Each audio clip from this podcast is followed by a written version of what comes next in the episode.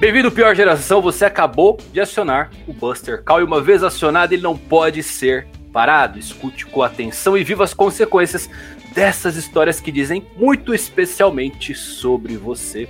Eu sou Evandro Fusari e hoje estou com um convidado mais que especial, uma pessoa que eu admiro muito pelo seu trabalho e pela pessoa que é um cara super carismático, que primeiro contato que você tem, você quer ser amigo dele, que é o Super Ricardo Cruz. Ricardo Cruz, Bem-vindo, meu amigo. Oh, bem-vindo, bem-vindo. Obrigado pela, pela, pelo convite. É sempre bom aí gravar com você. Aí a gente fez lá uns vídeos lá pro meu canal, pro seu canal antes da pandemia. A pandemia atrapalhou um pouco a nossa comunicação depois disso, mas estamos junto aí. E é isso aí, simbora, vamos bater papo. Pô, legal. Espero que a gente possa gravar mais quando tudo isso acabar. E a gente tem aqui também como co-host Super Pedro, que já faz parte de todos os episódios. Pedrão, boa noite, bem-vindo, meu amigo. Boa noite, boa noite pessoal, boa noite Ricardo, obrigado por aceitar o convite para gravar com a gente. O cara já brother de casa, já tinha gravado com o Evandro também. E é isso aí, Buster Call voltando, vamos continuar. Isso, a gente, eu falei que o Buster Call do One Piece ele apaga a luz, aqui a gente acende as luzes. E não pode faltar nossa super ADM que está on. Bia, Bia Zita, bem-vindo, Bia. Muito obrigado por participar aqui com a gente. Oh, boa noite, galera. Obrigada a vocês pela oportunidade. Ricardo, sou super sua fã. Obrigada por aceitar o convite. e vamos lá. Um aviso para você que é hater, cuidado com a Bia, porque ela vai te caçar. Esse daí é o aviso mais dado. Cuidado. Bia a opressora. Bom, vamos lá, gente. A, a gente é, estamos no ano, acho que é atípico na vida de todo mundo, o ano de 2020, que essa pandemia explodiu. Inclusive foi a grande causa aí do Buster Call ter dado um time, porque uh, isso afetou psicologicamente muitas pessoas, muito. É, eu trabalho com criação de conteúdo eu posso dizer para vocês com categoria que isso me afetou bastante. Tá? E a gente está aqui com o Super Ricardo, que é um cantor de mão cheia, vai falar bastante da carreira dele, da jornada dele, vai contar a história dele, mas também vai contar um pouquinho desse fragmento, desse pedaço de ano e quanto isso é, mudou a vida dele, interferiu, é, como ele passou esses tempos, se ele teve algum momento que realmente se sentiu mal de ficar trancafiado em casa, sem contato, no trabalho profissional. Então, hoje nosso Buster Call vai ser para a gente contemplar esse ano e ver como é que foi a nossa jornada. Eu queria começar pedindo, antes de mais nada, Ricardo, uh, você é um cara muito gabaritado, você é um cara com uma história e tanto.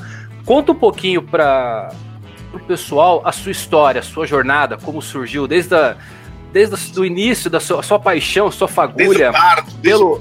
Isso, a, sua, a cultura japonesa entrando ali, começando a fluir nas veias até você chegar nesse ponto que você tá hoje na sua carreira e tudo mais. Conta pra gente um pouquinho, fica à vontade. Ixi, o microfone é todo já fiz de tudo aí, né, mano? Sim, sim, sim. Porra, a galera que não conhece vai conhecer longa. Vai. Vai ficar encantado. Cara, eu tô, tô nesse, nesse universo aí de cultura pop japonesa faz bastante tempo mesmo, assim, desde, desde 2000 que eu tô atuando profissionalmente, né? Eu ainda era moleque, 2000 eu tinha o quê? 18 anos. E tudo começou, sou fruto da geração TV Manchete, acho que como muitos aqui, né? Via muito as séries de Tokusatsu, Jaspion, Changeman, similares ali. E aquilo me deu uma faísca, assim, acendeu uma faísca muito potente em relação ao Japão, em relação à cultura pop japonesa, né? Eu fiquei desde muito cedo muito curioso pelo Japão, pela cultura japonesa, pela escrita japonesa, né? Naquela época a, a, as séries passavam na TV e, e, e, sempre apareciam os ideogramas, né, cara? Apareciam os nomes dos personagens escritos com aquelas letras, e aquilo tudo me fascinou de uma maneira que eu quis ir mais fundo, eu quis aprender realmente como que eles se comunicavam através daquilo, como que funcionava aquela cultura. E em, dois, em, em 99, aí eu me aliei a grupo de fãs ali nos anos 90, né, numa época pré-internet. A gente, aqui em São Paulo, tem uma, uma, uma, concentração muito grande da colônia japonesa, então tem muitos serviços para atender essa colônia. E na época tinham locadoras, livrarias que traziam material do Japão. E essa era a nossa internet, vamos dizer assim. Esse era o nosso lugar para buscar informação, para buscar material, para buscar material tanto gráfico quanto de saber o que está rolando no Japão. E no, durante os anos 90 todo eu virei um frequentador assíduo desses, desses locais, que era por onde eu conseguia ter um contato mais direto com a cultura pop do Japão.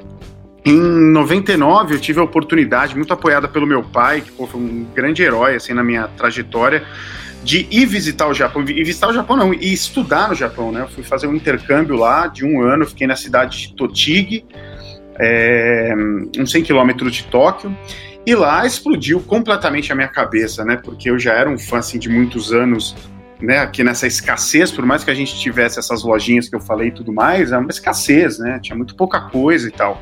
Quando você chegar no Japão, você olha para o lado, é aquela fartura, né? Aquela coisa, aquele, aquela, aquele visual, né? Da, da, do neon e tudo mais. E lá foi uma mudança de vida completa, assim, sabe? Fiquei um ano morando lá com famílias japonesas, assim. Eu circulei por quatro casas de família, aprendi a cultura Ateneu, que tinha que penar, choque cultural e o caramba, mas foi demais. E voltando para o Brasil, é, eu comecei a trabalhar. Primeiro eu trabalhei junto com o Nelson Sato, veja você, assim, hoje eu estou fazendo, hoje, exatamente hoje, quando a gente está gravando, a gente acabou de anunciar a música do Kamen Rider Black, que vai reestrear. Eu tinha acabado de é, ver isso daí, muito foda, cara. Com o Nelson Parabéns. Sato. Cara, que legal. O, o Sato, o Sato, a Sato Company, é, pra quem não sabe, eu acho que é a empresa mais importante pro Brasil em questão de cultura japonesa, passando pras telas da, da TV, né, cara? O Sato é responsável por trazer e, de Não é de aí. hoje, né? Eles é. fazem. Pô, não, não, não. É, é, uma, é uma. É uma eu, eu acho que é uma. A, a coluna vertebral ali da, da cultura japonesa. A Sato. Não, com certeza. Pô, a Sato trouxe no, no começo dos anos 90 Akira pros cinemas, né? Tipo, só né, que é o grande alicerce para o anime ser percebido como uma, né, como uma animação para adultos e aquela coisa da violência, da profundidade do anime. O Akira resume tudo isso e foi o Sato que trouxe originalmente isso para os cinemas. Então tem uma importância histórica muito grande. Trouxe várias séries ao longo do, das décadas aí. E, e, é interessante, né? Porque hoje foi anunciado, né? A gente pôde anunciar é, que eu, vou, eu gravei a música do Kamen Rider Black, uma versão nova em português que vai abrir as exibições a partir desse domingo agora, dia 30, né?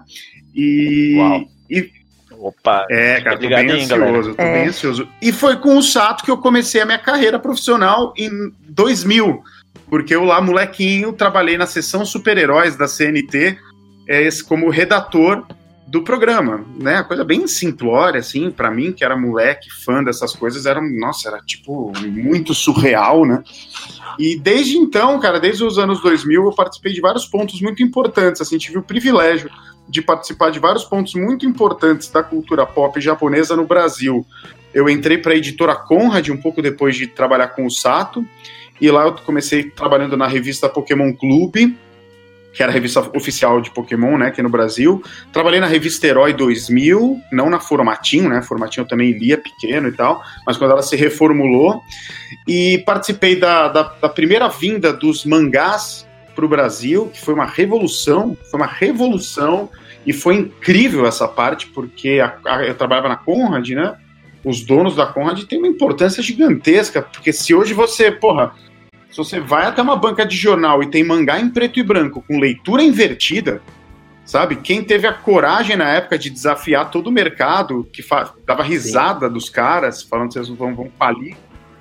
É, os caras tinham que ser muito. Eu fico imaginando, tentando imaginar na época, né? Os caras chegam assim, ah, quer saber, cara? Vamos trazer papelzinho em jornal, ler, do, o é. contrário. E é, é isso aí. A, a Conrad, a Conrad, eles trouxeram eles trouxeram muito autor que as editoras atuais não têm coragem. É, Baru, por exemplo. Sim. Eu costumo dizer, eu costumo dizer que a Conrad, ela estava 20 anos no futuro. Se a Conrad estivesse naquele auge que você viveu, Ricardo, hoje, nos dias de hoje, certamente ela seria a maior editora do Brasil. ela estava muito à frente Sim. das outras editoras. Ela tinha um pensamento Isso é muito é... amplo. Ela trouxe muita coisa. Ela, o primeiro manhwa, né, o manhwa, o mangá coreano é foi a Conrad, com o Shonshu. É verdade. Trouxe Blade, a Lâmina do Imortal, que foi uma das leituras mais sensacionais que eu tive na vida. A gente tá falando de uma época em que as outras editoras só arriscavam é. no mainstream. Sim. Só. A Conrad não, a Conrad, é, é, realmente, a Conrad, ela foi muito importante Cara, você participou de muita coisa importante na construção da cultura pop japonesa. Aqui, isso é muito legal, eu não sabia dessa parte, você trabalhava É, pô, é, primeiro, os primeiros mangás legal. e tudo, eu lembro de chegando na editora, assim, a primeira edição do Dragon Ball e do Cavaleiros, né, que foram os dois primeiros, e aquela coisa, mal impresso, Sim. e a gente tentando adequar, fazendo rolar e tudo mais. E eu acho isso que vocês falaram é, é, é bem verdade, os donos da Conrad na época, que eram o Rogério de Campos e o André Forastieri, são dois caras muito fodas, assim, na cultura pop, sabe? Eles vinham já é, da revista, de revistas, assim, meio que de contracultura, de, sabe, que tinham uma atitude e tinha uma pegada, assim, cultural de abrir cabeças e de explorar territórios aparentemente esquisitos e oferecer leituras diferentes. Eles já tinham essa tradição, eles trabalharam na revista Animal, na revista Bis, os caras são muito, sabe, é, tem uma cultura muito legal. E eles aplicaram isso totalmente. Fora da eles caixa, aplicaram né? isso para dentro da editora, principalmente o Rogério, né, que depois de um tempo ele que ficou cuidando da parte de livros e mangás. Então ele, eu lembro muito assim do, de reuniões do Rogério falando comigo, né, que eu, eu entendia japonês, ele falava: "Cara, vamos buscar esse tipo de mangá, você já viu esse cara? Ele falava, o Suehiro Maru, tô pensando em trazer, que não sei o que. Então era, pô, era mágico trabalhar naquele lugar. Eu fiquei quatro anos na Conrad, é, e foi uma escola de muita coisa, assim, né? Passei por vários e vários projetos lá dentro, várias revistas, foi realmente muito legal. E outra coisa muito legal que eu participei também, que meio que mudou a, a, a cultura, né? Adicionou muita coisa na cultura pop japonesa no Brasil, foram os eventos, né? Eu ajudei a criar o primeiro Anime Friends em 2003, né? E que surgiu de um grupo de amigos. Sim, sim.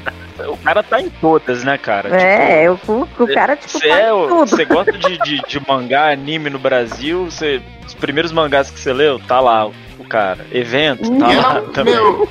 E agora tá aí, é opening, é... Cara, e era uma pegada tá muito, muito de grupo de amigos, assim, sabe? Assim, a gente fazia as coisas porque a gente gostava do assunto, sabe? É, o, o Anime Friends surgiu de um grupo de amigos que se reunia para cantar anime song e falar dessas coisas é, e falou, pô, seria muito legal fazer um evento em que a gente trouxesse alguém do Japão para vir para o Brasil, porque os eventos até então que existiam nunca tinham feito isso, sabe? E existia uma demanda cada vez maior ali, 2003, Cavaleiros estava voltando a bombar, os mangás chegando, então tava uma, um momento que os fãs queriam também eventos é, melhor, não melhores, mas mais sofisticados, que dessem um passo também, sabe?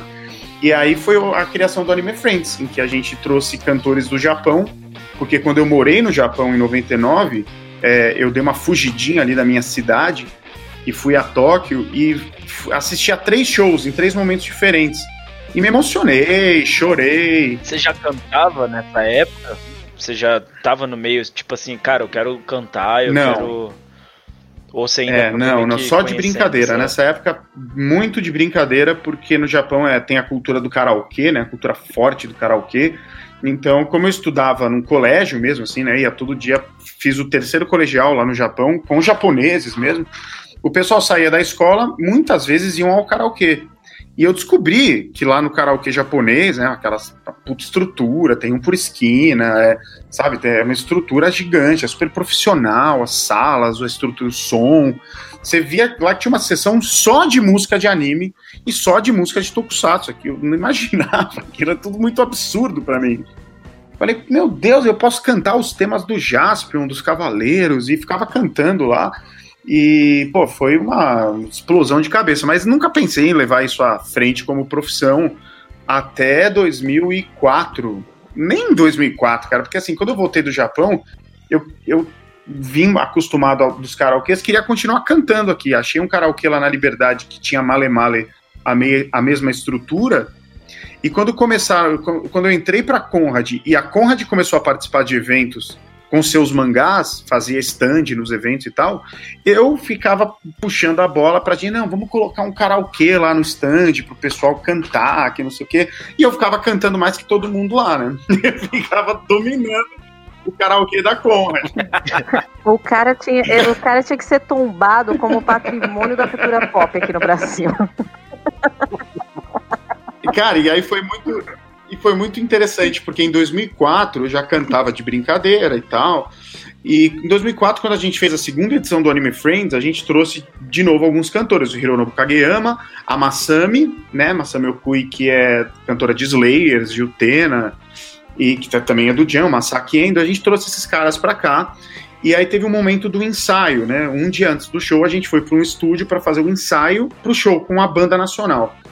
E nesse ensaio, a Masami, ela tava gripada. É, então ela tava com aquelas máscaras, né? Aquelas máscaras. A máscara que todos usamos agora em tempos de pandemia, né? No Japão eles usam desde sempre. É, ela tava com máscara, ela falou: ah, eu é. vou, prefiro não cantar no ensaio, vou só escutar, porque é. eu não quero gastar a minha voz, eu tô gripada para dar tudo bem no show, né? E eu, muito metido a besta, falei, então quer saber, Massami, irei cantar as suas músicas na sua frente. Olha que destemido, né, cara? que cara de pau, né? E meti o louco total, assim, vou cantar, quero que eles me vejam cantando, né? Aquela coisa, né? Tipo, e nem cantava nada naquela época, tava brincando. E aí eles me viram cantar nesse ensaio, graças a essa gripe dela. E eles curtiram a minha voz e na saída do, do ensaio eles falaram assim, cara, manda uma demo pra gente lá no Japão, porque tá rolando um concurso pra, pra trazer alguém pro Junk, não sei o quê. E eu, eu falei, óbvio, no dia seguinte, assim, já queria fazer, não sei o quê. Passou um tempo, eu fiz, mandei. E o tempo passou e eles me escolheram. Foi uma. uma sei lá, fiquei atordoado, né? Fiquei perna bamba. E fui em 2005 para lá fazer minha primeira gravação com o Jump Project, que foi o tema, o Gong, que é um tema de Super Robot Wars, um jogo que acho que na época era PlayStation 2, se não me engano, 2005. É, o Robot Tyson, né? Robot Tyson, sim, que o Jump faz tradicionalmente, é, né, a trilha. É, o jogo lá bomba demais, cara. E é isso, e desde lá até hoje, né? São 15 anos já com o Jam. E, pô, seguindo, fazendo coisas, né? Fazendo eventos, fazendo de um tudo aí. Mas esse foi o esse foi o estopim, né? Tanto de eventos quanto de trabalhar com editora, como trabalhar com música. É, tudo começou na, na, na fascínio que você tinha no Japão, né, cara? E isso daí foi acabando que abriu todas essas outras portas para você, né? Exato. Exato. O, só para dar uma contextualizada assim, você é de São Paulo, capital, e tudo, toda essa trajetória aí foi aqui, na, foi aqui em São Paulo. Foi, foi tudo por aqui. Ah, tá. Sim, sim. É. é. que na época, assim, eu sou do Espírito Santo, né? E imagino que. Acho que a Bia é de São Paulo, mas é do interior, o Evandro também é, não é de São Paulo capital. Para mim lá, na época que tem 31 anos, era muito mais difícil de chegar às coisas. Aqui em São Paulo já era ruim, imagina lá fora. Então, fora que eu digo assim, né? Da capital. Então você. Cara, era isso daí que você falou. Você ia catando uma coisinha ou outra, assim, era bem escasso mesmo. E, pô, fazer parte das coisas de dentro, igual você fez, é muito foda, cara. Pois é, cara. E era uma época de muito descobrimento, sabe? Hoje a gente tem tudo, a internet fornece, né? É maravilhoso por um lado, lógico, né? O maior lado é maravilhoso que você tem tudo disponível ao alcance de uma busca no Google, né? Naquela época você ia desbravando lentamente as, o que existia, a gente não sabia o que existia. A gente não sabia quantos animes existiam, quantas séries existiam para trás, sabe? Quantos animes, quantos tokusatsu existiam, que que cantores cantaram quais músicas. Então a gente era sempre uma descoberta, assim, nossa, você viu que em 74 tem um anime que não sei o que, era, sabe, porque tinha num livro que apareceu na Liberdade, entendeu? Então era, a gente passava a saber. Então tinha uma, tinha uma qualidade arqueológica naquela época que hoje a gente não tem tanto, assim. Era uma emoção que a gente tinha que era muito gostosa de sentir, sabe? Você falou em emoção e eu acho curioso porque a grande parte do seu público no canal é de pessoas mais velhas e os maiores vídeos do seu canal são músicas de tokusatsu. Porque eu acho que justamente até uma vez eu comentei lá, falei, quem, quem não se emocionar com essa música não está vivo por dentro. Você toca muito na, nessa parte da emoção, você faz a pessoa se emocionar ouvindo uma música que ela ouviu quando ela era uma criança, que tá enraizada dentro dela ali. Então isso é muito legal, cara, porque você mexe com a emoção das pessoas. Eu acho maravilhoso o seu trabalho. Uma curiosidade para quem né, não sabe, não sei se eu contei até pro Ricardo isso, mas é, eu conheci o trabalho dele de forma completamente aleatória que foi no Anime Friends, quando foi ter um, uma apresentação da Sato sobre Jaspion. Eu fui assistir, obviamente. E aí tava o Ricardo atrás lá, o pessoal falando, só que ele nem tava participando da bancada. Curiosamente, chamaram ele para dar uma palhinha da música. E ele cantou, soltou a voz dele. Eu falei, uau, caramba, né? Que massa, que legal. O brasileiro com a voz dessa, cantando desse jeito. E eu fiquei curioso naquilo. O pessoal falou: Ó, oh, Ricardo Cruz tem um canal. E eu gravei aquilo mentalmente. Eu juro para vocês que eu cheguei em casa, eu fui procurar o canal e foi quando eu ouvi as músicas, assim, cara, é, é, é muita emoção, mexe Caramba, eu não sabia não. Lá, na, lá no Anime Friends, Sim, né? sim. No Anime Friends, eu tava na, na plateia assistindo, meu canal era bem pequeno na época, sei lá, devia ter 20, 20, 30 mil inscritos. E eu ouvi aquilo, e eu guardei aquilo, fiz aquela lotação mental, falei, cara, eu vou procurar depois o, o canal dele. E eu procurei e viciei, eu comecei a seguir uh, o Ricardo. Foi muito legal, muito maneiro. Eu, sabe que eu acho engraçado o Ricardo? Porque o Ricardo ele é tipo o Ronaldinho Gaúcho. Assim. Eita! Assim. o rolê aleatório. É, ele é sempre os rolês aleatórios. Onde vai dar é, isso? É, né? cara. Não, porque. Esse, eu sempre. Eu sempre tô viajando na net e tal. Esses dias eu entrei no UOL, esses dias, né? Sempre, sempre entro no UOL pra ver notícia e tal. Aí vi a chamada lá, fã de Jaspion, cantor viaja ao Japão e conhece a pedreira com o ator da série. Eu entrei no Ricardo, fazendo uma pose lá na pedreira do Jaspion. Caramba, velho. Pô, o cara tá em todo, Foi tão né, legal. Conta um pouquinho cara. pra gente. Conta um pouquinho pra gente desse, desse rolê aleatório no melhor estilo Ronaldinho Gaúcho, que você foi parar na pedreira do Jaspion, cara. Pois é, cara, foi, foi, foi a segunda vez, assim, porque quando eu morei lá em 99, eu fiquei em, em quatro famílias, quatro casas de família japonesa, né? Na, na, ter, na terceira família, da família do, dos Tsuruta, é, eu comprei um livro, que tenho aqui ele até hoje, que é uma enciclopédia de monstros e heróis japoneses, tá? um livro bem legal. E no final tinha uma, uma, uma sessão sobre locações famosas onde as séries foram gravadas. E ali tinha a famosa pedreira da Toei, para quem não sabe, nessas séries tipo Jasper, Changeman, Maskman, Flashman, Jirai, Ajiban, é, durante muitos e muitos anos, a Toei Company, a produtora dos seriados, ela usava exaustivamente uma mesma locação para fazer as cenas de explosão e efeitos práticos. E era uma pedreira, obviamente tem que ser um lugar né, isolado, com, com espaço ao ar livre para você explodir gigantescamente as coisas e tal. E é um lugar icônico, é um lugar sagrado para quem gosta desse tipo de produção. Quando eu vi ali, caramba, tem um endereço da pedreira aqui. Eu fui lá, é, é você está vendo que a cara de pau é, uma, é um fio condutor, né? Na minha carreira, eu fui lá, falei para a mãe da família, assim, para a senhora, né, que estava me, me hospedando. Falei, olha, será que a senhora não podia me levar aqui, sabe? Circulado, assim, né? A pedreira. Você não podia. Eu adoraria e adoraria muito ir para esse lugar e tal. E ela achou aquilo tão maluco que ela falou: beleza, vamos aí. E ela ligou lá para os caras, isso em 99, hein? Ela ligou para os caras lá da pedreira. Cara, ó, tem um brasileiro que ir na sua pedreira. Por mais estranho que isso possa parecer, é verdade, ele tá aqui. E aí falaram, nossa, então vem, né? E, e, ela me levou de carro, foi super gente boa. A gente foi até lá, ficar em Saitama, ficar pertinho de Tóquio e nos recebe, fomos recebidos pelo dono da pedreira. Eu lembro que ele fez um milho cozido na chapa, depois grelhado, que estava muito gostoso, serviu chá pra gente, mostrou umas fotos da época de, dos anos 80, de quando eram feitas as, muito as filmagens lá e tal. E aí fomos de carro e foi incrível a visita, né? Foi. Eu ficava em silêncio ali, olhando para aqueles lugares que eu tinha visto tanto já pela televisão. Aí corta para 2019, ano passado, quando eu fui para o Japão, é... fui no começo do ano passado para o Japão para fazer a gravação da abertura do One Punch Man, porque né, com o Jump Project eu compus a, a, a segunda abertura do One Punch Man. É, e eu fui para o Japão fazer a gravação da minha voz e tal. Aproveitei a viagem, falei com o, Hiroshi Watari, que é um ator que participou das séries, né, de Jaspion, Spilvan e tal. Ele veio para o Brasil em 2003, no primeiro Anime Friends, foi ali que a gente se conheceu. Falei, Watari, você não quer me fazer um grande favor? Olha a cara de pau de novo, né? É, você não quer me levar na pedreira? Faz tanto tempo que eu não vou lá, desde 99, faz 20 anos, cara, 20 anos. Adoraria voltar naquele lugar, não sei o que. Ele falou, cara, vamos, vamos, beleza, vamos pegar um domingo aí, vamos, já tinha gravado a música.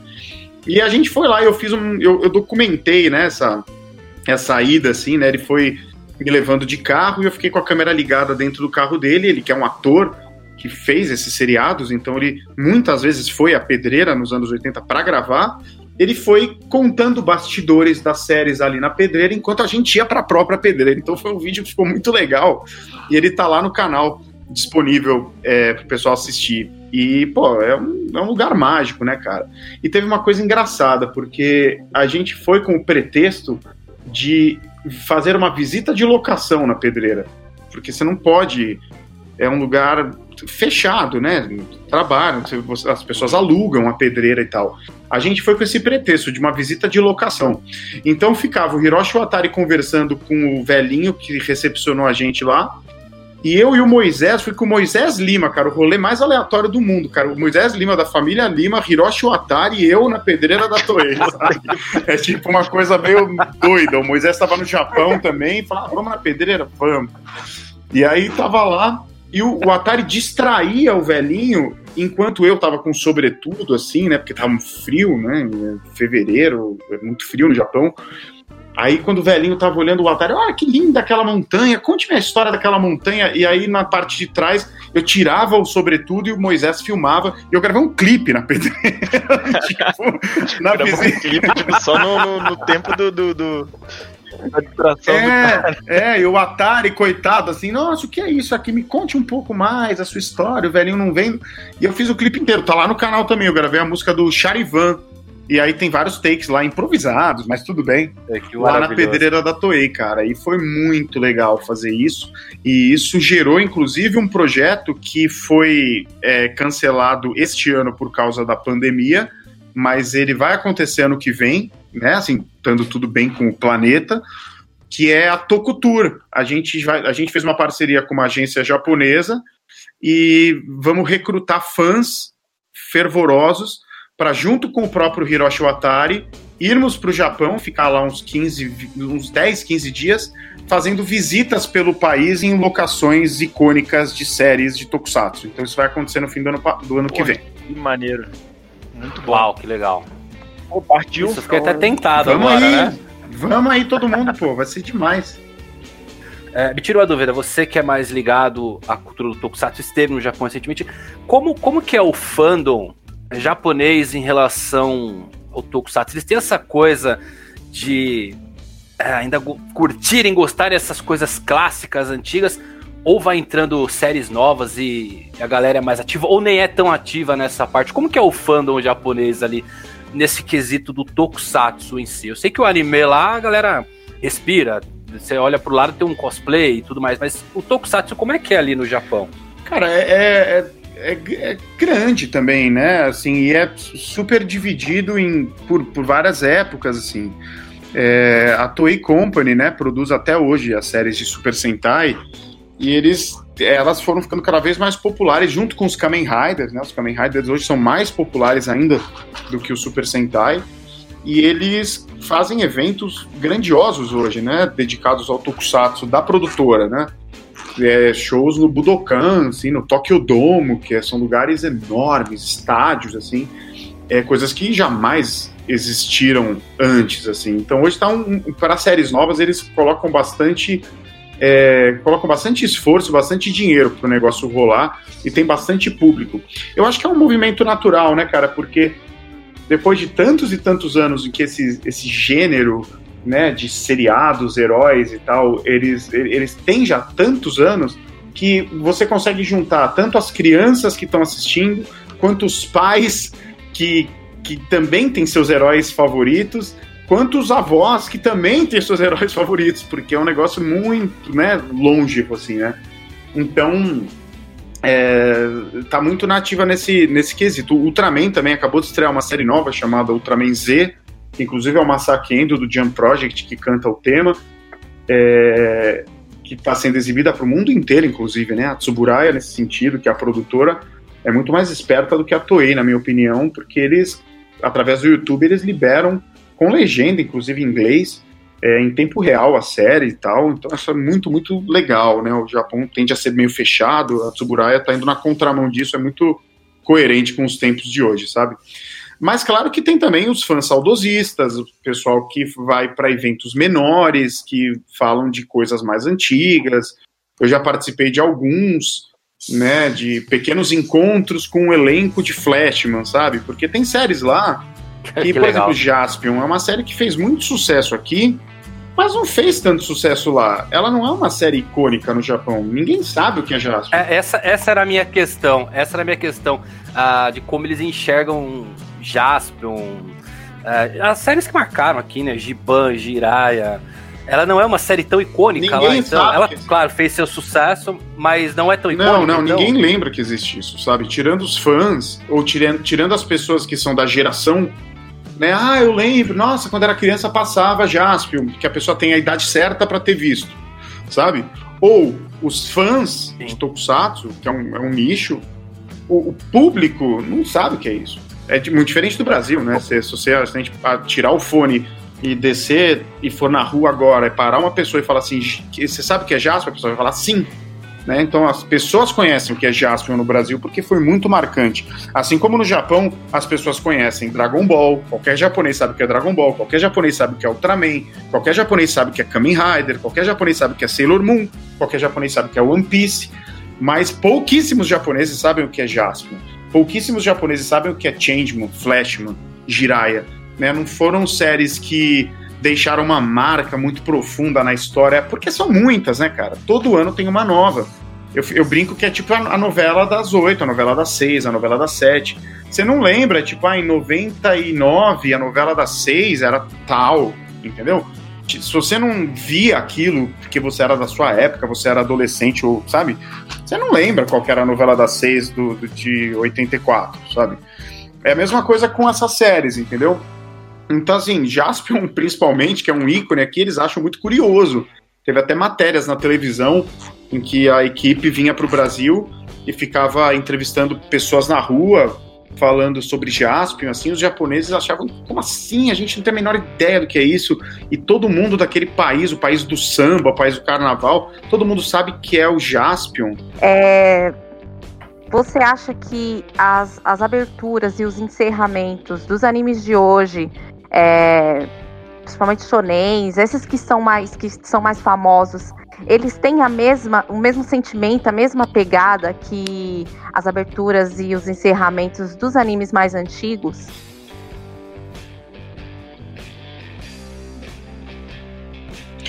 Eu acho que tem uma evolução aí, né? Uma evolução que a gente não consegue escapar e que é, é muito legal que haja e, né? As coisas vão caminhando para frente, é, muitas vezes preservando o que veio antes, mas o mercado hoje japonês, né, de cultura otaku, de animes e tal, ele se, ele se expandiu muito grande. Hoje ele tem muitos gêneros e muitos segmentos, muitos nichos, e cada nicho tem a sua pegada.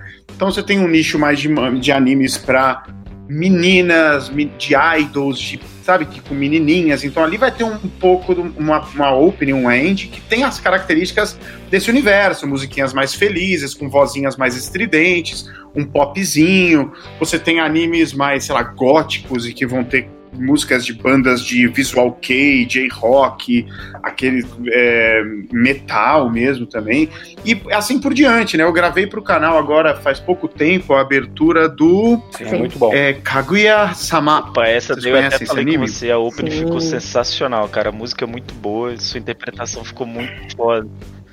Cara, a música, é, a, a, música é muito boa, né? Eu não conhecia, quando eu ouvi a original, eu falei, caramba, cara, é o tipo de música que eu curto ouvir né, de, de, música americana, assim, né? Tem uma, uma pegada muito forte é, de música de black music e tal. Baixei várias aqui no meu Spotify, tem muito bom mesmo. É incrível, é incrível. E, pô, é, então, eu, eu acho que o anime song também tem uma característica que é a seguinte: ele consegue congregar ele consegue juntar qualquer gênero musical. Então você tem de tudo ali em trilha sonora de anime, desde a bossa nova até o rock mais pesado, sabe? Mas, assim, quando a gente vai pro shonen, né, pra a, a, esses animes e mangás para moleques, de aventura, tipo Dragon Ball, Cavaleiros, One Piece, é, muitas vezes você ainda tem, né, você mantém ainda, em muitos casos, o, o espírito o espírito dos temas clássicos. Claro, né, por exemplo, One Piece. One Piece é um caso legal de analisar, porque é o maior anime do Japão atualmente, e, e a gravadora que fornece, né, que, que faz os temas, né, que cria as músicas, ela quer usar essa plataforma muito poderosa que é você fazer uma abertura de One Piece para de repente lançar artistas, lançar músicas novas no mercado, fazer isso virar notícia. Então, você vê muitas tem muitos novatos fazendo, ou gente clássica que tá com uma música nova, tipo, foi a do V6, né? Tipo, o V6 eu nem sabia mais que existia. Fizeram música lá pro One Piece e tudo mais. Então tem essas experimentações que eu confesso que nem sempre me agradam muito, que vão muito para um lado muito pop, muito vamos tentar, vamos usar a plataforma para divulgar esses artistas aí. Mas quando eles voltam para a raiz do negócio, we can, né? Pô, você é lógico que mantém o espírito do, do, mesmo espírito dos animes clássicos, dos temas clássicos e tal. Então é muito legal, cara. Tipo, a We Are é uma música fantástica, ela é icônica, né, até hoje. E a... Pra mim, é a melhor. Não tem como, é insuperável. É, ela é fabulosa, ela é fabulosa. Eu acho que é, é voto único isso aí. Não tem como não é. ouvir, não se emocionar. Me veio um gancho aqui do. que você falou, né? Do paralelo do, de muita banda que é lançada através do, de algumas openings e tudo mais. E em paralelo com isso daí tem a Jump Project, que foi uma coisa que assim, foi foram os monstros que se uniram para fazer isso daí. Como é que você vê assim esse tipo, até a escolha do, do, dos animes, do os caras quando eles chegam e falam assim, não, a gente precisa de uma música da Jam ou não, a gente quer lançar uma, quer experimentar um pouquinho mais. Como é que é essa essa Você diz de quando, quando eles vão gravar uma quando música eles procuram, nova? Quando eles procuram vocês, assim, não, a gente quer que vocês gravem, porque os caras já levam com uma expectativa assim, aqui não vai ter erro, vai ser uma coisa que vai ser do jeito que a ah, gente está querendo mesmo. É, o, o Jan, ele tem uma característica, assim, de fazer músicas muito poderosas, assim, né, muito fortes e tal, então quem chega querendo um tema do Jan, assim, na 99% das vezes é o, uma produção que tem a ver com isso, né? Muita força, tipo One Punch Man, os temas do Super Robot Wars, etc. De vez em quando tem uma variação ali, né? Tipo, fez o encerramento de Bakuman, né? Que é um anime de dia a dia e tal, desenhista, que é muito legal. A música chama Yuma Sketch mas normalmente é, é passado para a banda, tipo, tem a, a, a, o escritório que cuida né, da, da banda, então é passado para esse escritório uma proposta, eles mandam, quando define que é o Jan que vai fazer, te recebe o material do anime, às vezes algumas imagens, algum resumo da história, é, tem muitas reuniões, eu, eu, não participo, né, mas o Hironobu Kageyama, que é o líder e tal, junto com o pessoal da gravadora, participa de reuniões, para discutir como que vai ser essa música, o que, que o pessoal espera dessa música, quais são as referências, ó, oh, tipo, eu queria uma coisa tipo isso, tipo isso misturado com aquilo, né? E isso tudo é passado mastigado depois pra gente, geralmente num longo e-mail escrito pelo Kageyama, com as referências todas, falando é isso aí, gente. Então vocês têm todas as referências, o anime é esse, a pegada é essa, e até tal dia a gente quer ouvir todas as demos. Então, no, no caso do Jan, hoje em dia, são só os cantores que fazem as músicas. Então, todo mundo é o compositor, né? É, quer dizer, todo mundo é compositor. E você cria a sua versão do que você acha adequado e manda, né? E aí, depois desse prazo, todo mundo ali da produtora do desenho, todo mundo escuta essas demos, essas ideias de todos os cantores, são dezenas, e escolhem uma música. Ah, não, essa é a música. Ou às vezes eles misturam, ah, vou pegar um pouquinho dessa com o refrão dessa. Já aconteceu também. No caso do One Punch Man foi assim também. Eu fiz, eu fiz uma música, né, baseado no que eles me passaram. Tem que ser uma música forte, um refrão é, poderoso, que possa ter alguma coisa com punk rock, que não sei o quê.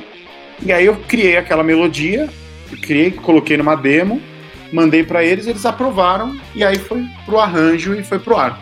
É bem legal o processo de concepção, né, de anime song, assim, eu acho, eu acho muito divertido, porque é, uma, é um processo que não é muito, é bem diferente de quando você compõe música para você, né, pro seu disco. Você não tem muita liberdade, você tem que criar é, baseado um no que querem. Bem específico, né, do que eles estão te pedindo, tem que ter um tema bem específico também. Deve é. ser bem complicado de, de fazer isso daí. Mas Exatamente. diz aí, Bia, o que, que você ia fazer, de, o que, que você ia perguntar? Eu ia perguntar é, para ele o seguinte: deixa assim, em questão de inspiração, né? Que você fala assim, meu, é, eu tenho aquela pessoa que eu tenho como, como minha fonte de inspiração em questão do que, pela história, pelo que ela já passou, é, às vezes a história igual ou parecida com a sua. Até mesmo quando você vai, vai cantar, é, como a, a, não só como cantor, mas como pessoa é, hoje, quem é? Não sei se Nossa ficou muito senhora. clara a minha pergunta. É, ficou. A pergunta difícil, né? Porque é, é, é muita. Né? Não é, não é por é, isso que tô tem vendo. apelido de Bia Opressora. tô vendo, mas ó, eu acho que é um pupurri, viu, Bia? É, eu, eu admiro muito, assim, eu, eu sou muito fã dos caras do Jan, né? Muito fã do Hironobu Kageyama, do Masaki Endo, assim, são pessoas que eu já era fã nos anos 90, quando eu via Cavaleiros, quando eu, sabe, comecei a frequentar grupos de fãs, eu já colecionava, assim, o que eles cantavam, tinha nas minhas fitinhas cassete, minhas primeiras MP3, assim, já era muito fã, muito, cantava, tentava cantar parecido, então, assim, trabalhar hoje junto com eles, mesmo que à distância, é uma glória, né? Uma coisa muito foda na minha vida, assim. E, e eles me ensinaram e me ensinam até hoje muita coisa sobre é, postura profissional, sobre canto mesmo, sobre composição, né? Eu, eu, comecei a compor em 2010, 2011, então não faz tanto tempo assim que eu sou um compositor. O Kageyama tem música desde o começo dos anos 80, assim? Tem mais tempo de, de compositor do que eu tenho de idade. Então é uma coisa que tem que ser muito respeitada, sabe? Então esses caras, eles me inspiram muito nisso, sabe? Ter um contato direto e ver né, eles como ser humano, eles como criadores de coisas e, sabe, o respeito que eles tratam o que eles fazem, o respeito que eles tratam o outro, o público, a seriedade. Tipo, nada no Japão, nada do, no, do que eles fazem é de qualquer jeito sabe? Não, cara, você. Por exemplo, eh, tem uma música que eu mando, assim, sei lá, uma coisa fictícia. Assim, eu mando uma música e já aconteceu de falar, cara, essa parte aqui é, acho que pode ser mais legal do que isso. Tá, não, tá, não tá tão legal. Por que, que você não. E a primeira parte também você podia fazer algo diferente. Mas por que, que você não faz uma nova? E, e, e às vezes eu ficava tentando insistir naquela versão. Não, mas eu, eu gosto dessa, eu quero que essa fique legal. E aí eles falavam, cara, você tem que aprender que se alguém de cima de você, que tem mais experiência que você, que tá nessa mais tempo que você, falou que não tá tão legal, aceita o conselho e faz uma nova. Não fica tentando enfiar a goela abaixo de gente, porque você tem menos experiência que essa galera. Então, faz uma nova. Isso, você vai aprendendo isso, sabe? Tipo, é, se não funcionou até aqui, hoje em dia não, já descarto, vamos com uma próxima ideia, vamos do zero, vamos refazer e tal. Esse tipo de postura são coisas que eu aprendi muito com esses caras. Você respeitar, sabe? Se o cara falou, eu não vou ficar batendo de frente com ele. O cara tem muita, né, mais experiência que eu, ele tem mais o que me oferecer. Eu tenho que acatar e aprender com isso. Então, do ponto de vista de trabalho profissional e esse universo de anime song, esses caras são meus grandes ídolos até hoje, eu respeito demais, demais, demais. É, e influência, assim, de, de, assim, de que eu admiro muito, até fora da música, eu gosto muito do Quentin Tarantino, né?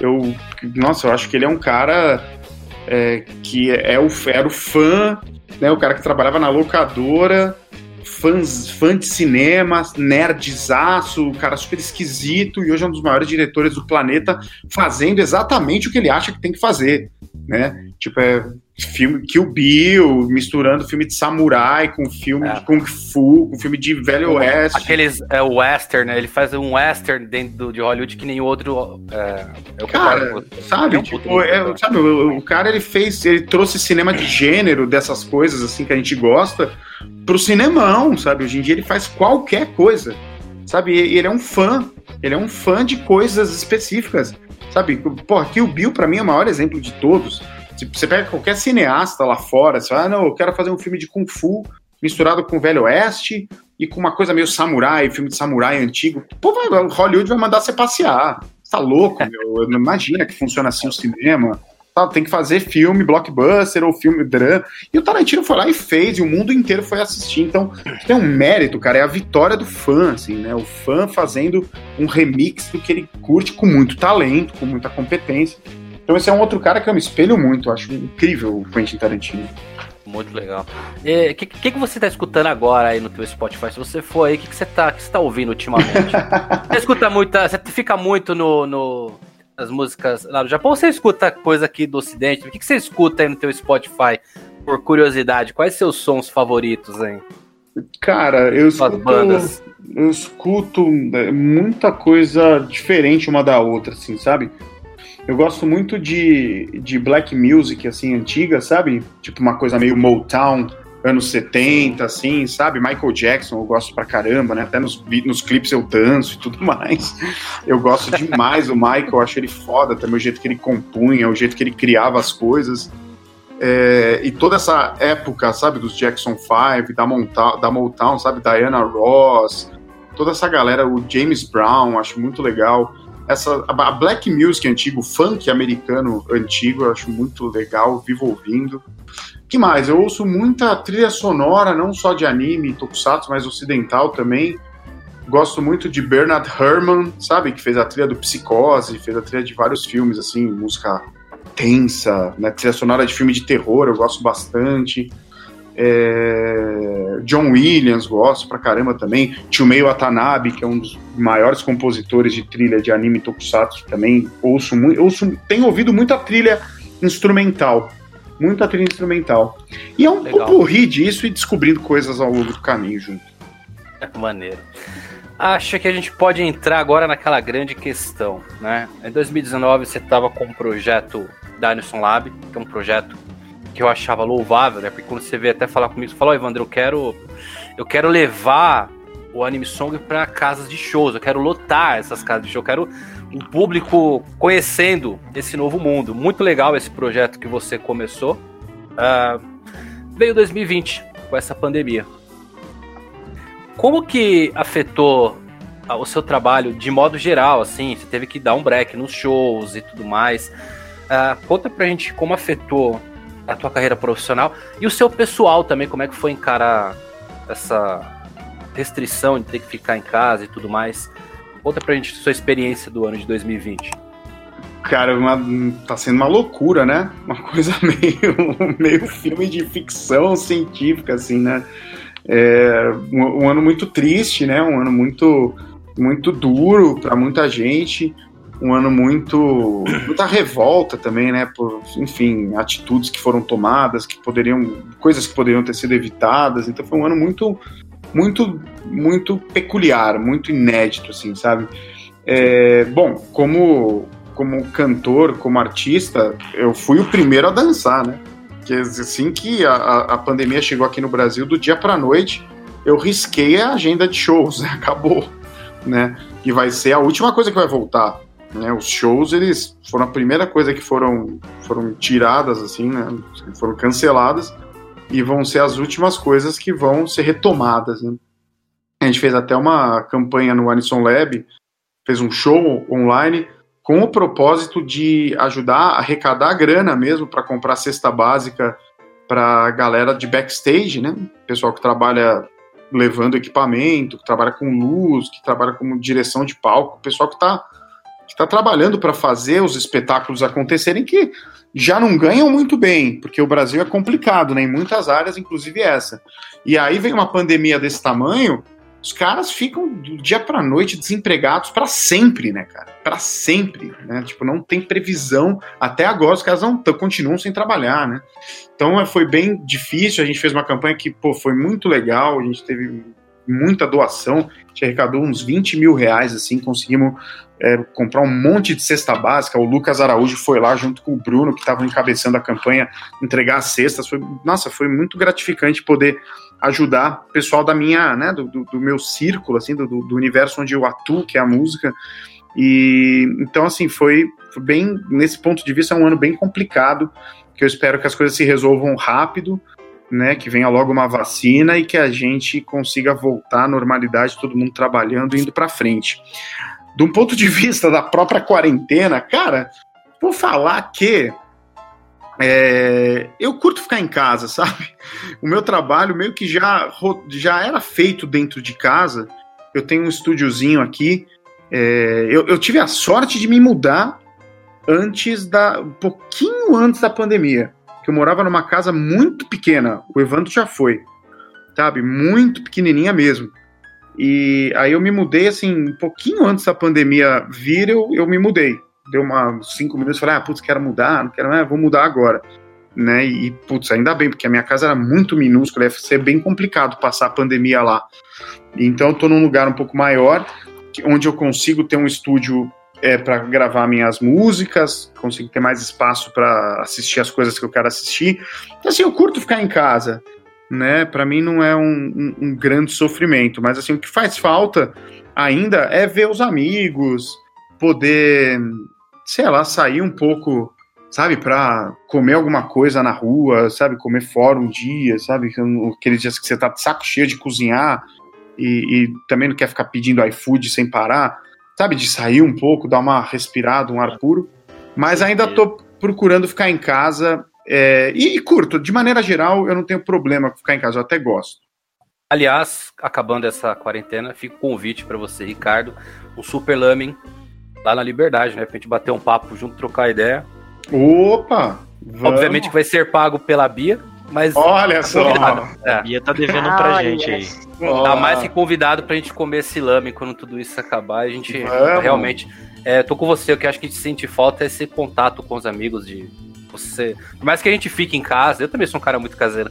Só que às vezes você precisa mudar um pouquinho a fita, né? Você olha muito para a parede de casa e fala: caramba, queria dar uma volta, queria sair, queria dar uma espairecida.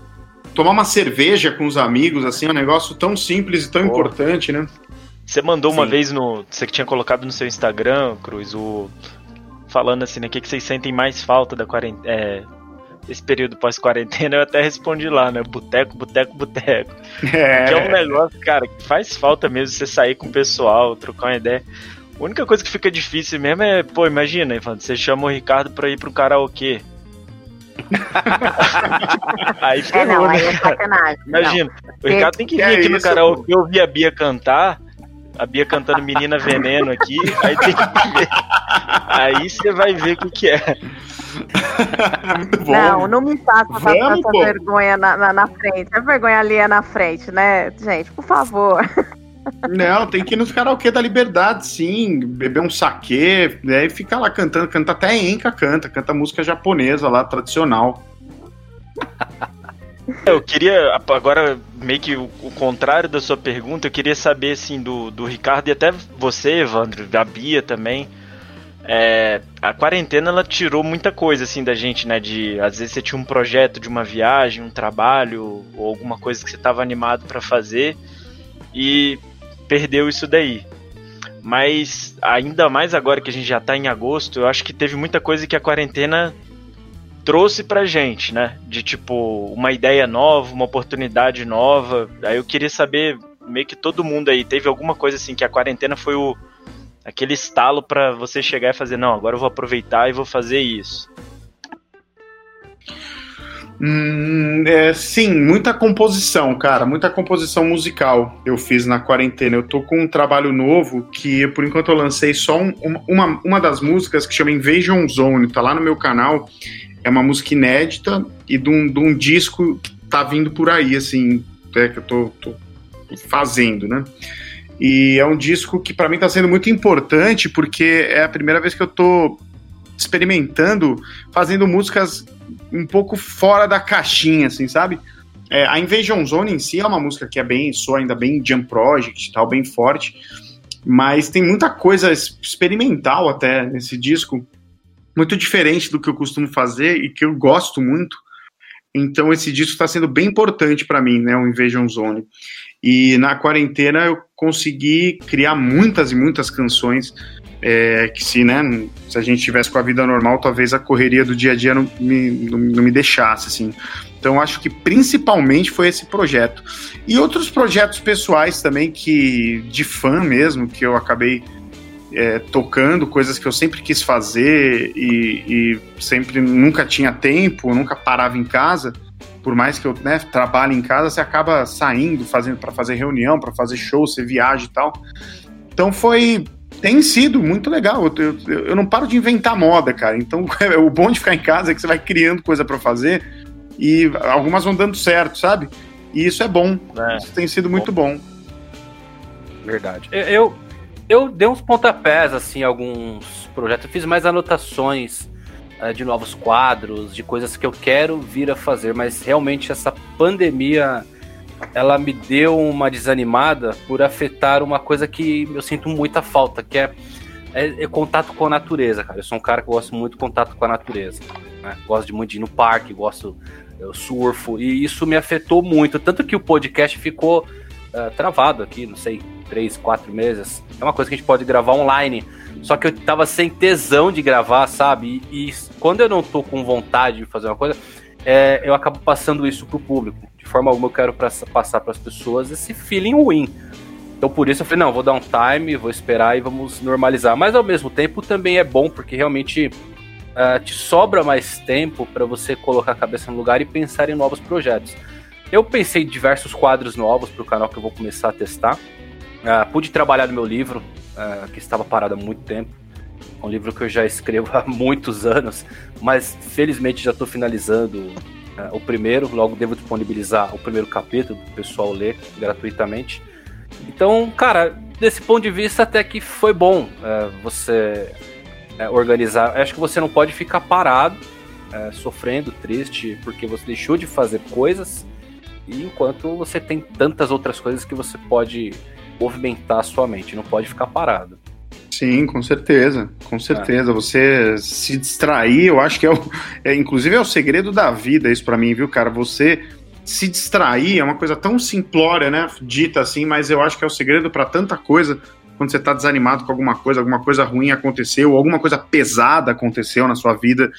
Tipo, por mais leve que isso pareça, você aos poucos ir pensando em outra coisa e buscando coisa para fazer e se animando com assuntos, né? E não cultivando o que tá ruim. Acho que é um, enfim, para mim é, uma, é um mantra que eu procuro seguir sempre.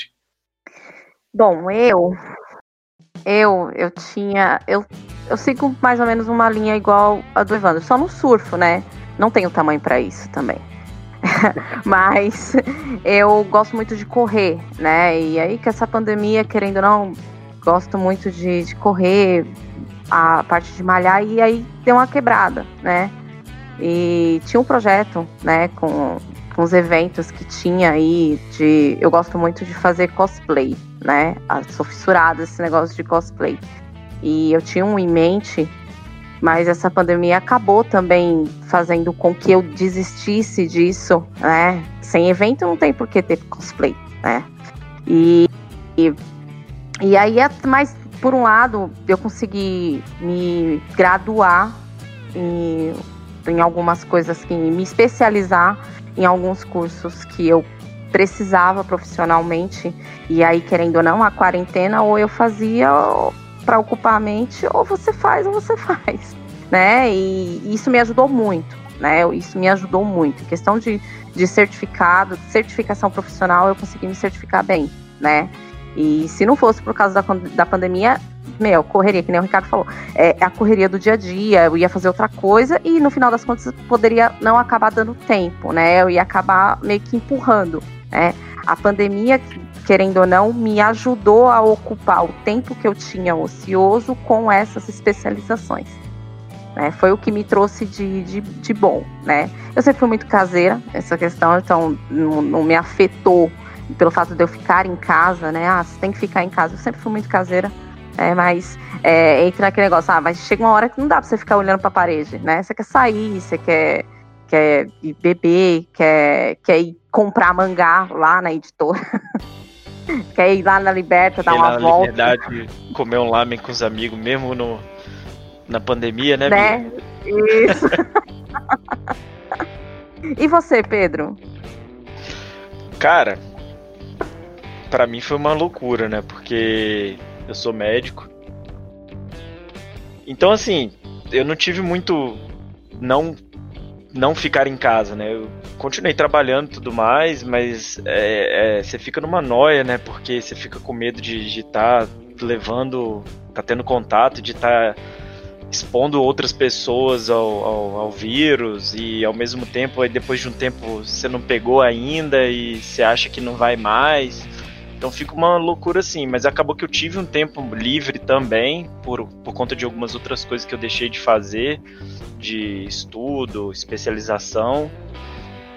E uma das coisas que eu tive mais tempo também foi me dedicar aqui com, com o canal, com o Mangaque, acabei que também enfiei em videogame, joguei pra caramba, mas aí peguei outras coisas para estudar. Tive tempo para voltar a fazer alguns exercícios, mesmo que na academia aqui no prédio, com máscara, horário marcado e tudo mais. Mas acabou que para mim, para minha casa, que eu minha mulher, foi uma coisa que a gente conseguiu organizar nosso tempo melhor.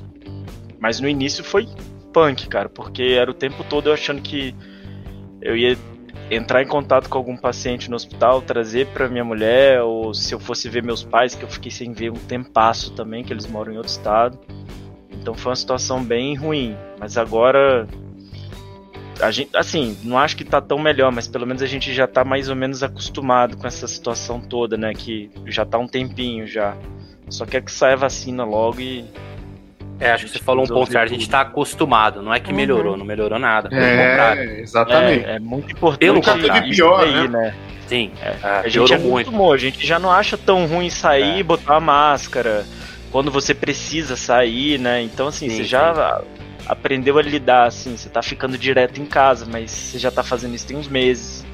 Então acaba que vai se adaptando, né? Se moldando, dançando conforme a música. Só assim, agradecer de novo, Ricardo, agradecer Evandro, a Bia, a presença do, de vocês aí, para poder fazer o podcast completinho.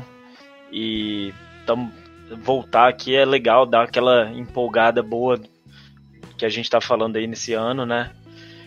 Reforçar que o Kitadani vai mandar um salve pro Mangaque. Sim! Esse é o meu grande projeto agora. Cara, se eu receber isso, eu vou guardar com muito carinho. Eu vou chorar, hein? Eu deixa um comigo. emocional. Deixa e... comigo, deixa comigo. Confia no mas pai. Mas tem que chorar e gravar, Evandro, pra gente. É, mas eu gravo, faço um react mesmo. Você pede pro Leandro. É. Você sabe não, que eu tô mendigando. Não, eu, tô mendig... não, não. eu fico mendigando a atenção do que tá dando para essas coisas de One Piece, né? Porque eu também sou muito fã de One Piece. E eu fico falando, uma vez eu falei, nessa última vez, né, que eu fui, falei, o que tá Dani, eu, eu tô ligado que você já foi na casa do Eiichiro Oda, né, já foi lá jantar, já foi nas festas dele. Falei, ah, é muito impossível, né, que você me apresentar para ele um dia. Ele falou, cara, eu acho que não, viu? Se falar com a galera da editora, que não sei o quê. Sabe quando você treme da, da, do, do, primeiro fio de cabelo até a unha do pé? Eu falei, sério que não é impossível? Então, aceita, né? então, cara, vamos, torçam para que dê tudo certo. Quem sabe a gente faz, igual eu fiz a saga para ir pra pedreira, quem sabe não rola uma saga para encontrar os Eiichiro Oda. Ia ser muito Será foda. que eu poderia ser o seu cameraman dessa vez? Vambora, vambora. é, Vamos junto aqui, todo mundo de road. É isso, isso. Muito, muito foda. Eu queria agradecer, né, por, pelo convite de vocês no, no para gravar esse podcast. Ricardo, vou dizer, já é a terceira vez no podcast que eu digo, eu sou muito sua fã. e, Pô, valeu, obrigado mesmo. Vão torcer né, para a pandemia passar logo, para arrumar uma vacina, para a gente poder todo mundo se reunir, né, ver você tocar e cantar ao, ao vivo, né, e eu acho que, que é isso. E vamos para os próximos, né, Pedro? Agora não para mais. É, eu tô muito feliz de ter o Ricardo na volta aqui do Buster Call, porque ele é um cara que ele tem uma energia muito boa, uma energia muito positiva. É o cara que você conversa cinco minutos e parece que você já conhece ele há anos e anos. Então eu queria agradecer Valeu. por você ter participado. espero que você volte aqui. Uh, Pô, só chamar, só tá? chamar que eu tô, tô ali. Quando, sai, quando sair os novos projetos, a gente regrava novamente, faz um, um você fala um pouquinho mais deles. Mas muito obrigado. Eu desejo que sua carreira só decole mais ainda, que você alcance novas metas e que esse ano de 2021 seja iluminado, que esse ano de 2020 fique para trás e bola para frente. Então, Nossa, Ricardo, muito obrigado. Deixa uma mensagem para o pessoal, se você quiser passar suas redes sociais, como te encontrar, fica à vontade aí, o tempo é todo seu. Pô, obrigado pelo convite, pelas palavras aí de todo mundo, obrigado mesmo. É, sou fã do trabalho de vocês também. Desde que eu conheci o Evandro, ainda tô. A pandemia colocou esse empecilho, mas eu quero ainda conhecer a, a grande coleção de mangás do Evandro. Eu sei que tá lá. É, é, pode me chamar sempre que vocês quiserem para falar de qualquer assunto que esteja dentro aí do meu, do meu escopo, ou que esteja fora também. A gente conversa, tem um papo de bar que é muito gostoso, acho que tanto de fazer quanto de ouvir. E o pessoal quiser me seguir lá no Instagram, tô como Ricardo SB Cruz. É, no YouTube você me acha com o Ricardo Cruz mesmo, coloca qualquer nome de anime depois do meu nome, que você vai achar o meu canal, porque já são tantas músicas que a gente fez. E, e, é isso aí. Acompanha aqui por lá, eu divulgo tudo que eu tô fazendo, as novidades, o que tá acontecendo, o que, que não tá. E é isso aí. Obrigado de novo pelo convite. Fiquem bem. Não finjam que a pandemia passou, porque ela tá aí. Cuidar para não adoecer, usa máscara, lava a mão, aquele pacote todo. E tamo junto.